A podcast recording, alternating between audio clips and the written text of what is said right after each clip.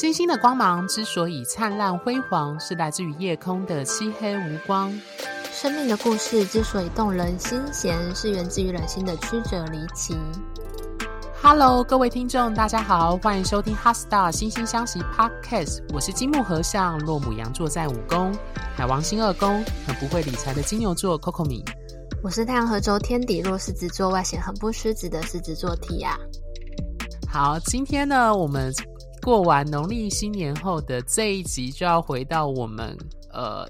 之前已经提到，就是算是已经底累嘛，也不能说库存很久，一直想谈但还没有谈的主题，就是宫位在占星学中的三位一体中非常重要的部分。所以，我们这一系列的集数呢，为了不要因为。我们我们讲的内容一直都有一点点的深度，以占星的概念来说，所以其实为了不要让大家觉得无趣，所以我在标题上设了比较有趣的说法，叫做“你勒宫杀小”。不好意思，我台语不太好。后宫占星传之你的宫位，你的舞台。对，那我说我同时用台语的梗跟《后宫甄嬛传》的梗去谈宫位，也就是“宫”这个字，在我们占星学占星师眼里它的重要性。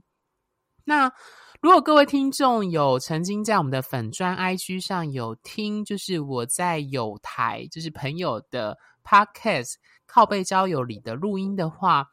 呃，我在那时候就是呃，亨利·杰西卡他有提到一个问题，就是说到底星盘或占星的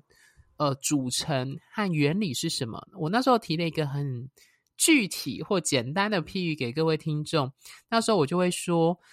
在占星学当中，有三位一体，三个非常重要的 part，分别是行星、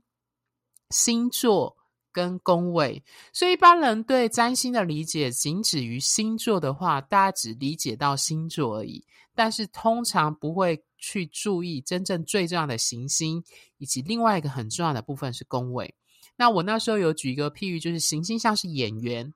星座像是戏服。而宫位像是你的剧场，那在我们的占星教科书会说，行星通常代表你发生的事件，星座代表你发生的方式，宫位则代表发生的领域，我们称为生命领域。那它其实跟演员很类似，就是大家会知道说，演员指的是一个最重要的角色，比如说这个演员他演的是妈妈，他演的是爸爸。他演的是歹徒，他演的可能是一个总统，那个角色就是行星，它所代表的一个我们刚刚说的事件的部分。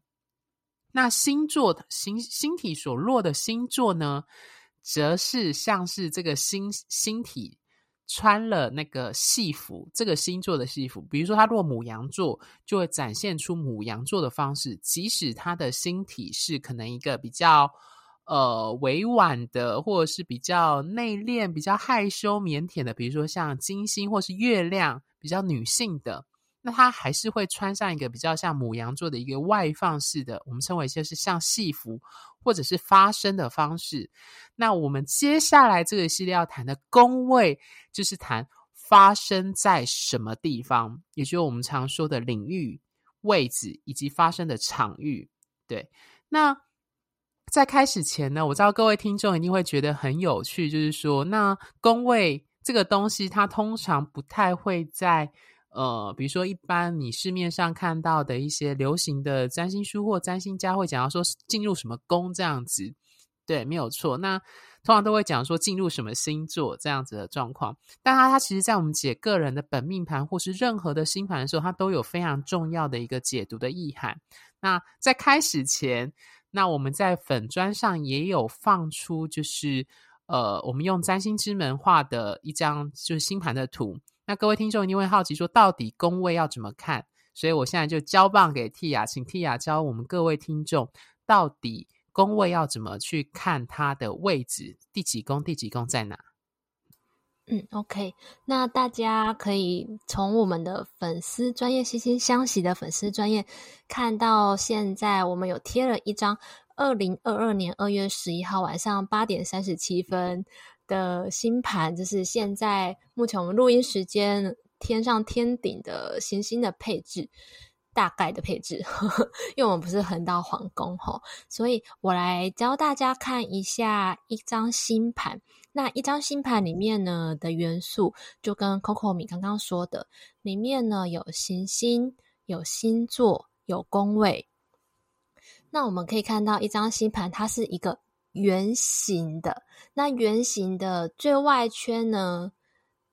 里面有写着什么天秤啊、天蝎、射手、摩羯这一些。这个最外圈的这个部分里面有一个小圈的部分，小圈的部分有写一二三四到十二。那其实这个一二三四五六七八九十十一十二，它指的就是我们宫位的部分。比如说，呃，我们可以看。这个圆形它被切成了十二等份，有点像是一个蛋糕被切成十二块。那写着一的部分呢，就代表的是第一宫；写着二的部分就代表是第二宫。那刚刚的 Coco 有讲到，就是嗯，行星、星座、宫位三个部分。那一到十二是宫位的部分。那第二个就是我们来看行星的部分。大家可以看到这张图里面的行星大部分是。落在这个圆圈的右半边，有火星啊，这个火就是火星的意思，金就是金星的意思，水，然后水星、冥王星、土星、太阳、木星跟海王星，然后最后是天王星，还有在第九宫里面有月亮这一颗行星。那这一些行星呢，它们是什么样的星座？我们就可以看到最外围就会有写。他们是什么星座？比如说，我们来看第四宫里面，它有火星、金星、水星跟冥王星。那以这张图来看呢，火星、金星、水星跟冥王星，他们都落在摩羯座。然后，呃，最后的部分就是一个轴线的概念，就是我们可以看到从。第一宫到第七宫这边有一个写着 A S C 的横线，这个是上升下降轴线。所以如果以这张星盘来看的话呢，这是一个上升在天秤座的星盘。这个时间点出生的三十七分出生的小孩子，他是一个上升天秤座的小孩。那他是一个太阳水瓶座的人，这样子。那我们，所以我们在看星盘的时候，首先我们会先看说，诶，它的行星、太阳啊、月亮啊是什么星座？然后像这张星盘的话，太阳是水瓶座，月亮是双子座。那这一些行星，第二个就是会看这一些行星，它会落在什么样的宫位？宫位就代表我们发生事情的领域。其实我觉得，嗯、要理解行星星座跟宫位啊，有一个很有名的动画片可以解释。这部动画片叫做《脑筋急转弯》，就是我好喜欢用这个影片，真的。因为，嗯，我们我们如果以行星来代表我们每一个个性的话，火星是代表我们一个人容易生气的地方，所以其实在这部片里面的那个怒怒。其实就有点像是火星的象征，所以我们每一个人都会有我们每一个人的个性。我们会有火星代表的怒怒啊，金星代表的乐乐，那月亮可能代表悠悠，它很容易感到不安全感或忧愁。那土星可能代表厌厌，因为它就是会有很多限制的东西，会让我们觉得讨厌。所以行星可以代表我们我们一个人的每一种个性。那星座就是这一些个性，他化了什么妆，他穿什么样子，表现出什么样子。比如说，嗯、我们的那个女主角那个小女孩，她的爸爸，她的爸爸的怒怒可能就会有胡子，那她的妈妈的怒怒呢，就会有眼线。所以，呃，通常爸爸的样子会比较像是摩羯座，会比较严肃嘛，在动画里面。那妈妈的样子就会比较像巨蟹座，比较会。照顾人，然后比较柔软这样子，所以一个火星摩羯座的人呢，就很像，很像是怒怒的爸爸版；火星巨蟹座就很像是妈妈版的怒怒。所以大家听到这边有没有发现，今天不管怒怒他是爸爸的怒怒还是妈妈的怒怒，他还是怒怒，他还是那颗火星。这就是为什么我们占星师会说，行星它永远比星座还要重要的。非常多。那在星盘当中的宫位呢，它就是这个行星它演出的角色，比如说今天乐乐代表金星的这个部分，或者是月亮悠悠，他们两个是跑到了潜意识区还是长期记忆区，这一些就会在我们宫位的划分里面展现。那大家可以看，就是从嗯二零二二年二月十一号八点三十七分的星盘来说呢。大部分的行星是落在了摩羯啊、水瓶、双鱼、金牛跟双子，所以这代表这个时间点出生的小孩，可能四宫、五宫、六宫、八宫、九宫，对他来说，这一些部分的生活领域是相当重要的。比如说，呃，对一个很多颗行星在四宫的人来说，可能他的根源。他的家庭对他来说很重要。那如果一个人的行星大部分是在九宫的话，那可能对他来，然后他四宫没有行星，因为大家可以看到，我们星盘里面有时候，呃，宫位里面会是没有行星的。那如果宫位里面没有行星的时候呢，相对来说，可能这个部分对他来说没有那么重要。如果一个人的行星大部分在九宫，然后四宫没有行星的话，那对他来说可能。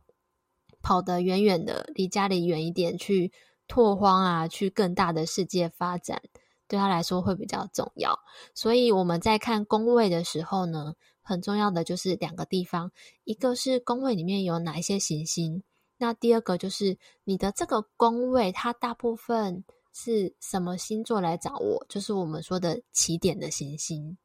呃，我想补充的部分就是，那有一定会有听众会想知道说，或好奇说，那我有一些宫位完全没有行星，那要怎么解释？或者是那是不是就不重要？应该这样讲，就是 Tia 说，一个人的命盘当中的星体要是特别集中在某一些宫位，代表你那个宫位的剧场在你的人生当中占有非常重要的剧码在里面。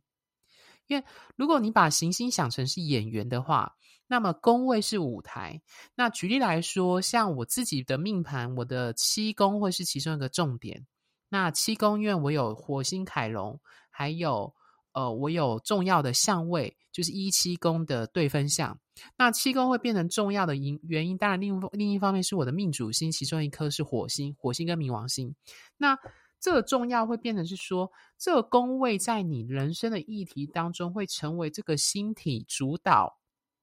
事件发呃，事件发展跟能量汇集的主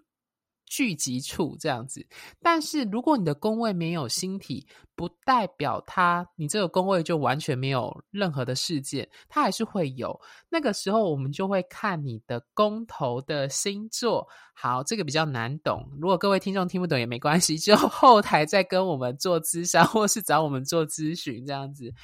以刚刚 Tia 分享这个命盘，就是我们常常讲的上升星座，它这个这个盘呢，上升点是天秤，所以我们在上升星座系列有提到说，它的命主星就是金星，也就是说，它第一宫的宫头是落在天秤座，那它的命主星是金星。另一方面也是，你你也可以说，第一宫的宫主星就是金星。那回过来这张图的话，如果你要看它的七宫，它七宫落在母羊。那我们就知道牡羊座的守护星是火星。那以这个盘来说，它的七宫没有任何的星体。那难道是代表说婚姻宫、婚姻对他或伴侣关系，或者是人际关系对他来说就不重要吗？没有，应该这样讲。你要看他的火星是落在哪。他火星落在很多星体聚集在一起的四宫，在摩羯座。所以，其实对我们占星师来说，我们不会直接看。呃，当然，你应该这样讲：星盘当中特别星体聚集之处，特别是星群，那个绝对是我们占星师看看星盘或命盘第一个眼睛会专注的地方。但是，当如果你把这些命盘的这个领域全部串起来，你会发现它其实是环环相扣的，因为每个宫的宫头都有一个星座，而这个星座的守护星势必在你的命盘当中会表演出或担任一个重要的角色。大家理解哦？比如说像这个，呃，二月十一号晚上八点三十七分的盘，你会发现它的左半边完全没有星体，大家有没有注意到？我左半边就是从一二三跟十十一十二是完全没有的，对。那这但是这不代表这六个宫位 完全不重要，对，但是他会看说到底你这些宫位的宫头落入的星座的宫主星，就是那个宫头星座的守护星，我们会去解读，从这个方向去解读这个宫位在你的人生的那个舞台和领域、生命领域会展现出什么样的故事？对。我希望讲到这边，各位听众没有睡着了。对，我刚刚在录音前，我就跟蒂雅讲说，这有点难。对，这非常难。所以，呃，我们这一集的目的呢，是想要先让大家知道，因为我们接下来是讲工位系列嘛，先让大家知道怎么样去看自己的什么宫里面有什么行星。那如果更厉害、更高阶一点的话，就可以看说，诶，我们宫头的起点是什么？这样可以。帮助在解释说，诶，如果说我的某一个宫位里面都没有行星的时候，我要怎么样去解释？那大家看这张星盘可能会有点好奇，说，嗯，有上面有那个，刚刚 Coco 米说左半边完全没有行星嘛，可是上面明明有一个 A 跟 M 啊，这个 A 它指的是上升点 ASC 的 N 呃的 A，然后 M 指的是天底。天顶 MC 的 M，所以它对我们来说是轴线，它不是行星。好，所以然后在右半边，大家有看到，嗯，有一个北边的北跟幸运的幸，这个是北交点跟诶幸运点。那这一个也是跟呃月月亮画出来的轴线有关，所以这个的话它也不是行星。真正的行星，呃、我补充一下。北交跟南交是月亮跟太太阳的那个行经轨道的交汇点，它是一个我们占星说的虚点。所谓虚点，就代表它并不是真的存在的星体，不像水星或金星这样子。对，对，它不是真的存 在，但是又有点重要。但是，所以我们通常解释的时候，还是会先。以个人行星太阳、月亮、水星、金星、火星，然后社会行星木星跟土星，还有世代行星海王星、天王星、冥王星这几颗行星去做解释。那大家可以看到，说星盘里面有绿色的啊、浅蓝色、红色跟深蓝色的线，那个就是我们以前常常在说的相位。那这相位它指的是，呃，行星跟行星之间的互动的方式。大家看到绿色是一百二十度，一百二十度跟六十度。深蓝色，诶，这这个刚好没有，刚好是，诶，它这个星盘没有对分相，诶，好好好，我退我离题了，就是绿色的线跟深蓝色的线，这两个就是指的是。呃，我们的三分相跟六分相，那如果行星之间有这样的互动的话，会是一个比较轻松愉快的互动，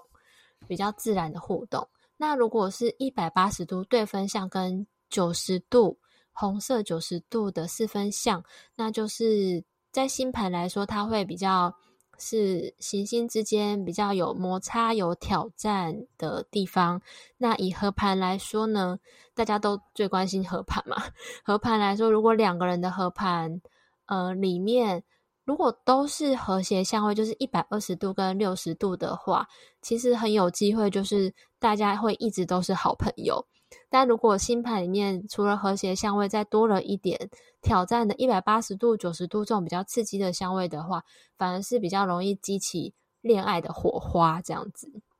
OK，嗯，我要插个话补充，就是我在靠背交友那个节目有提到说，就是占星之门他做的这个软体，它很简便，很好用，因为它是免费的，然后最重要的是它中文化。而且还用列表去告诉完全没有碰过占星的人，告诉你说你的星体落在什么星座，它底下有一个中文的列表，对，所以它会被广为使用，也是这个原因。但是我们专业占星师通常是不用这个东西来看，原因是因为，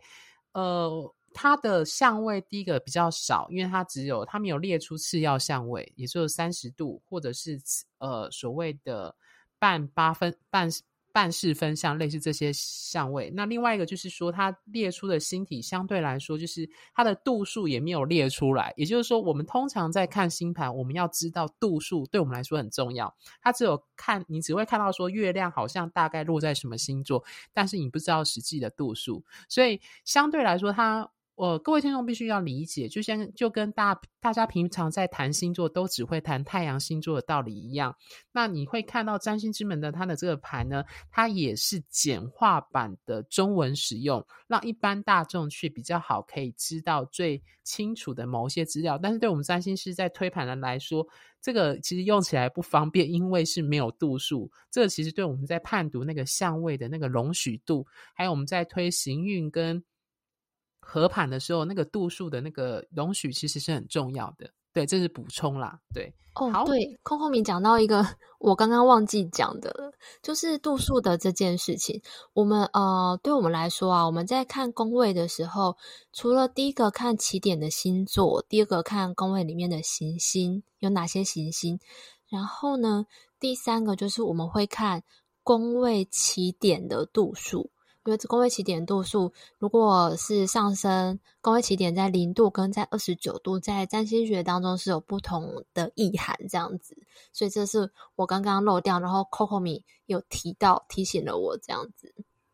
OK，好，那我觉得今天的主题还是在宫位，但我们其实先带领各位听众先看，正式非常认真的看一下，就是各位手上可以看到的一个。就是你像网络上马上就可以查到一个星盘这样子，然后让你实际去看，说我们怎么看一些比较简便的方式去看宫位、星座、行星和甚至是相位的那个部分。好，那接下来进入下一个部分，就是我们要来讲股，然后希望不要睡着，就是我们要谈到 底宫位是怎么来的，为什么要宫位？好，其实宫位简单来说，大家要去想象，我在那呃，我有提到说，我们所谓的星盘是以你出生的地点。地平线的东方跟西方画一个上升下降的轴线，然后把这个地点剖圆，跟天空剖出一个圆。这个即时照，简单来说就是你的星盘。呃，我先不讲到太难的所谓的呃黄道跟所谓的天球赤道或地球赤道 这个部分，因为它其实涉及我们宫位怎么去组合。但是简单来说，我们像现在所说的十二星座是黄道十二星座，指的是我们以前，重点是以前，我们认为地球是中心，太阳是绕着地球转，所以所谓的黄道是指太阳 绕着地球的那个轨道。那这轨道呢，刚好太阳运转一周是三百六十五天，那刚好分成十二个星座，大概就是一个星座大概是一个月的时间，这就是我们所谓的黄道十二星座的由来。但是呢，宫位为什么会有不一样的所谓的上升下降跟天顶跟天底的轴线？是因为大家知道，我们的地球不是跟那个跟所谓的，你应该这样讲，我们所谓的地太阳绕的那个黄道的轨道，跟地球的赤道，因为地球并不是正圆的方式去转，它是有点像稍微偏斜的方式。对，那所以其实这会造成所谓的我们刚刚说的。焦点的部分，比如说，呃，刚刚提的那个角度上的差异，那这个部分呢，它就会造成说，我们在解释，像各位看到那个星盘，我们对应的上下轴线或上升天顶的那个轴线，它不完全的会跟你的那个星座会完全的符合。那可是这又涉及一个问题，就是其实占星有很多不同的流派，这个流派很复杂。那光是宫制。就是宫位的划分就有不同的流派的分工方法，但是在讲分工方法前呢，简单来说，我们现在的宫位的出现，以及我们赋予什么宫是什么意涵，比如说第一宫常常跟自我、我是谁、自己或我这个东西有关，它其实源自于文艺复兴时期占星学家发明了不同的方法，将这十二个宫位。对应到我们人生的不同的生命领域，然后借由让不同的行星落在不同的星座和不同的宫位，以及不同的宫位落在不同的星座，去组合出跟我们人世间或我们自己的事件产生一个结合。对，那这就是我们解星盘的由来。所以宫位为什么重要？是因为呃，行星是演员，星座是戏服，但是你要知道这个演员是出现在哪里，他是出现在厨房，跟出现在战场，跟出现在监狱，那个演出来的状况是不太一样的。所以我们常说的宫位的生命领域就来自于这部分。那宫位的其实划分，它其实最重要的是我们一直不断提到的，就刚刚 Tia 提到的所谓的上升下降、天顶天底。那我们通常会称它这两个轴线分别为地平轴，也就上升下降跟子午轴。那这两个轴线的划分呢，大家简单来说，地平轴就是你的地平线东方跟地平线西方。那子午轴指的是太阳的划分，就是太阳从呃，东方升到天空的最高点，就是我们所谓的 MC 的位置。那当然，它在下到最低点，最低点当然不知道。但是用我们占星就是说一百八十度的对面，所以你上天顶的位置确定，就会确定 IC 的位置。所以这两个轴线在我们的占星学非常非常的重要。各位听众应该有听到说，我们有说过有合轴星，就是源自于这两个轴线。的关系，它非常非常的重要，因为决定这两个轴线之后，才会决定你的宫位是在什么。那宫位的画质，它是一个逆时钟的方向，而且是从地平线的东方往逆时钟去画，也就是从一宫，你会发现它不是像时钟从呃正上方右边开始顺时钟转，它是从刚好是半四分之三圆，而且是逆时钟从这样一二三四五六到十二。这是我们所有命盘上的划分，这样的划分是有意涵的。原因是因为它是太阳，我们的地平线东方，你会发现在星盘的运转当中，我们占星师都很有趣。像我之前截一个盘，我就看到他丢朋友没有丢出生时间，他就丢一个命盘给我，我就跟他说：“嗯，你应该是正中午十二点，可能十一点到十二点多出生。”他就说：“你怎么会知道？”因为对我们占星师来说，我们就会看得出来，因为你的太阳刚好落在你的十宫跟九宫附近，那就接近中午的时刻。所以其实这个星盘的画质它都是有意涵的。对，呃，补充这样子。好，那好，回到宫字这件事情，这有点难。简单来说。这有点难。简单来说，大部分各位听众拿到的，包含刚刚看到占星之门的，用的都是普拉西度。那普拉西度字呢，它是十七世纪的一个西班牙僧侣，就普拉西度，它是用呃经由时间的，以时间为主轴，这样去推算那个各个宫位的划分，这样子。可是这个宫位字有个问题，它在高纬度的部分就会产生所谓的某一些角度的。碰不到所谓的地平线，那这个角度碰不到地平线，在高纬度地区最明显，特别是超过六十六点五度的时候，所以这就会造成你的黄道上有一些角度永远无法成为上升点。所以你会发现到有些听众可能会问说，为什么我有些星星座的宫位特别，有一些宫位特别大，或有个星座它占的宫位特别多？也就是所谓劫夺宫跟劫夺星座的概念，它其实就是跟包含纬度有关，也包含如果你是接近夏季或冬天出生的人，或者是你那个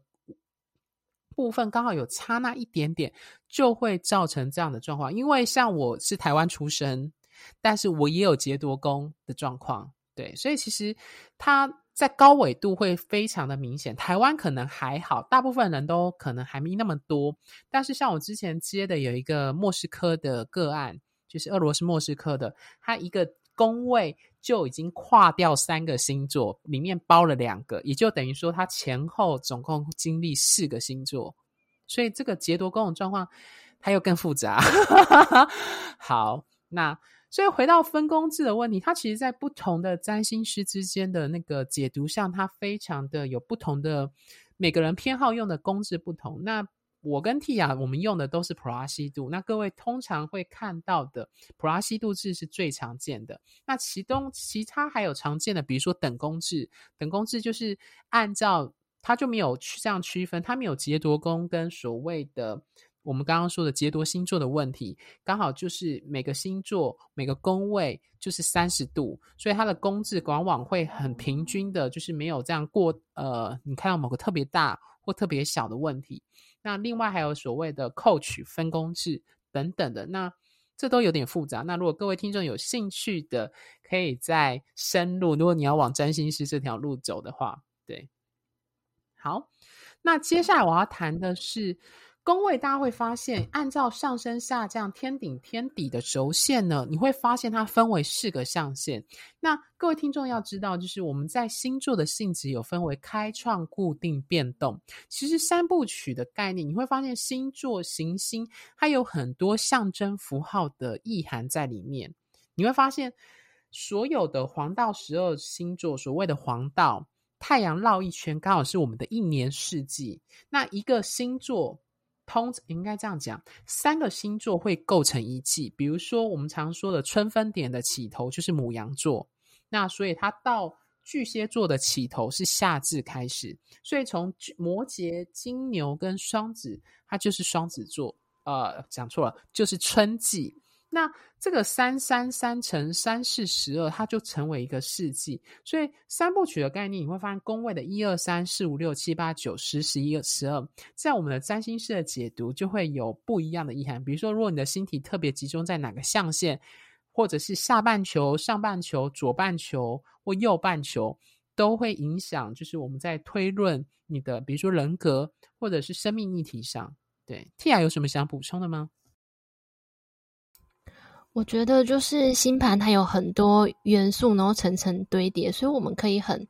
精密的去分析一个人的人格，甚至说他现在生活还是活在他人生的呃的哪一个层次。所以就是也欢迎大家来学，一起学占星这样子。对，就我觉得我这集讲的有点累，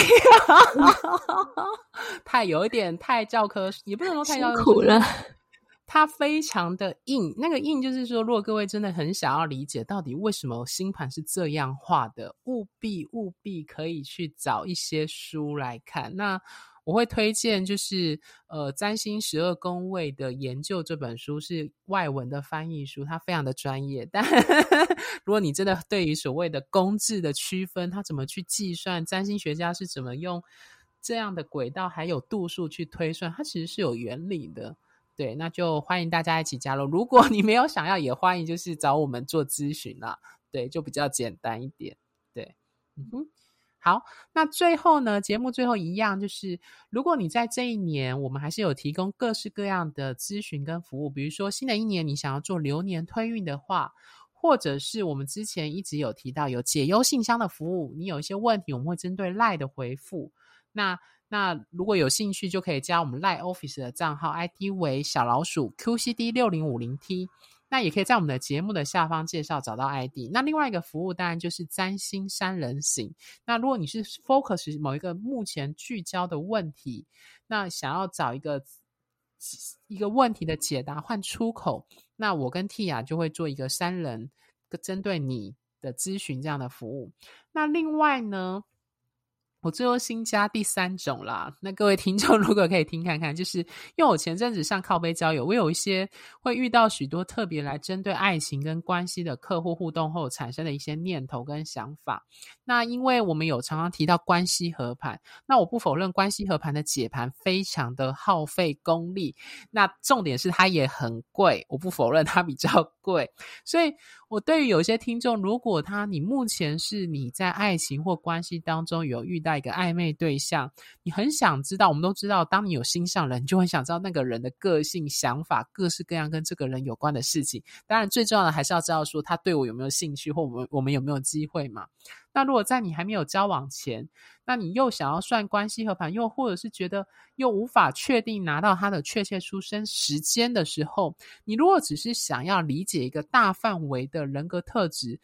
即使只知道出生年月日，当然前提是你要知道他的出生地是台湾。那我们占星师还是可以针对这个星盘做出某种程度的诠释，但是不否认，因为没有上升点，没有上升，无法确定那个宫位，所以我们的确会某些部分我们不不会做过度的推论。但是在一些重要的星体，比如说那个移动比较慢的，像金土合相这个议题，就不论它是出现在什么宫位，都还是会是有金土的议题存在，所以。呃，我想提出这个咨询的服务的类别，是希望帮助在呃，如果你现在面对关系或爱情，或者是不一定是爱情，可能是工作、职场、老板、同事 或某一些朋友，你一直搞不清楚这个人内在的想法。或要怎么跟他关系互动的话，也欢迎找我们做这个第三种新的这样的咨询的方式。好，那我最后自己本身也有做演讲的邀约，还有我们在呃星星相惜的专业网站有很多星座或在探占星的文章。那欢迎各位听众在追踪本节目外，记得在我们的脸书跟 IG 按个赞。好，那下一集呢，我们就要进入到食谱式的，就是讲解各个宫位的主题。那我们要讲的是一七宫，也就是非常重要的上升跟下降点的起头。好，星星的光芒之所以灿烂辉煌，是来自于你们的订阅与赞助。哈斯达心心相惜，真心相待，专属你的心愿。拜拜，拜拜。